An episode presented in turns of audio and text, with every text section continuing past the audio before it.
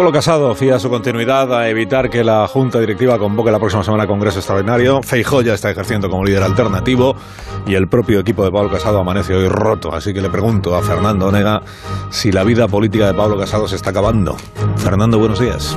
Muy buenos días, Alsina. Eh, cuando hay un enfermo muy enfermo, los familiares y los cronistas de lágrima fácil nos ponemos tiernos. Ahí está, decimos, ahí está luchando heroicamente por la vida.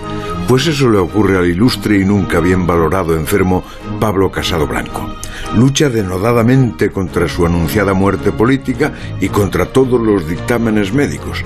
En su entorno más querido le dicen, tiene ganas de vivir y quien tiene ganas de vivir, vive. Y así, en vez de pedir que lo desconecten, pide que lo mantengan conectado una semana más. Para los que esperan a la puerta de la UCI es una eternidad.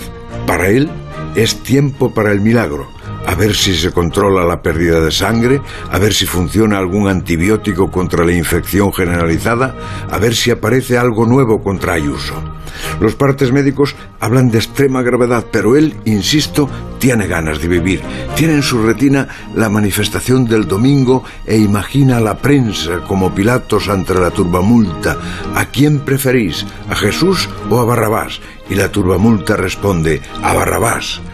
Dice no sé qué de Barrabás, apunta una enfermera. Son alucinaciones, explica el cirujano.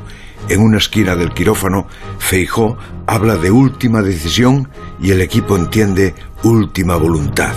Y esa es la respuesta a tu pregunta, querido Alsina. El diagnóstico no puede ser peor. Un hombre que se agarra a la vida, pero le empiezan a fallar los signos vitales. La respiración es asistida. Difícil la recuperación. Hasta luego, Fernando. Hasta las ocho y media. Ahora recordamos las.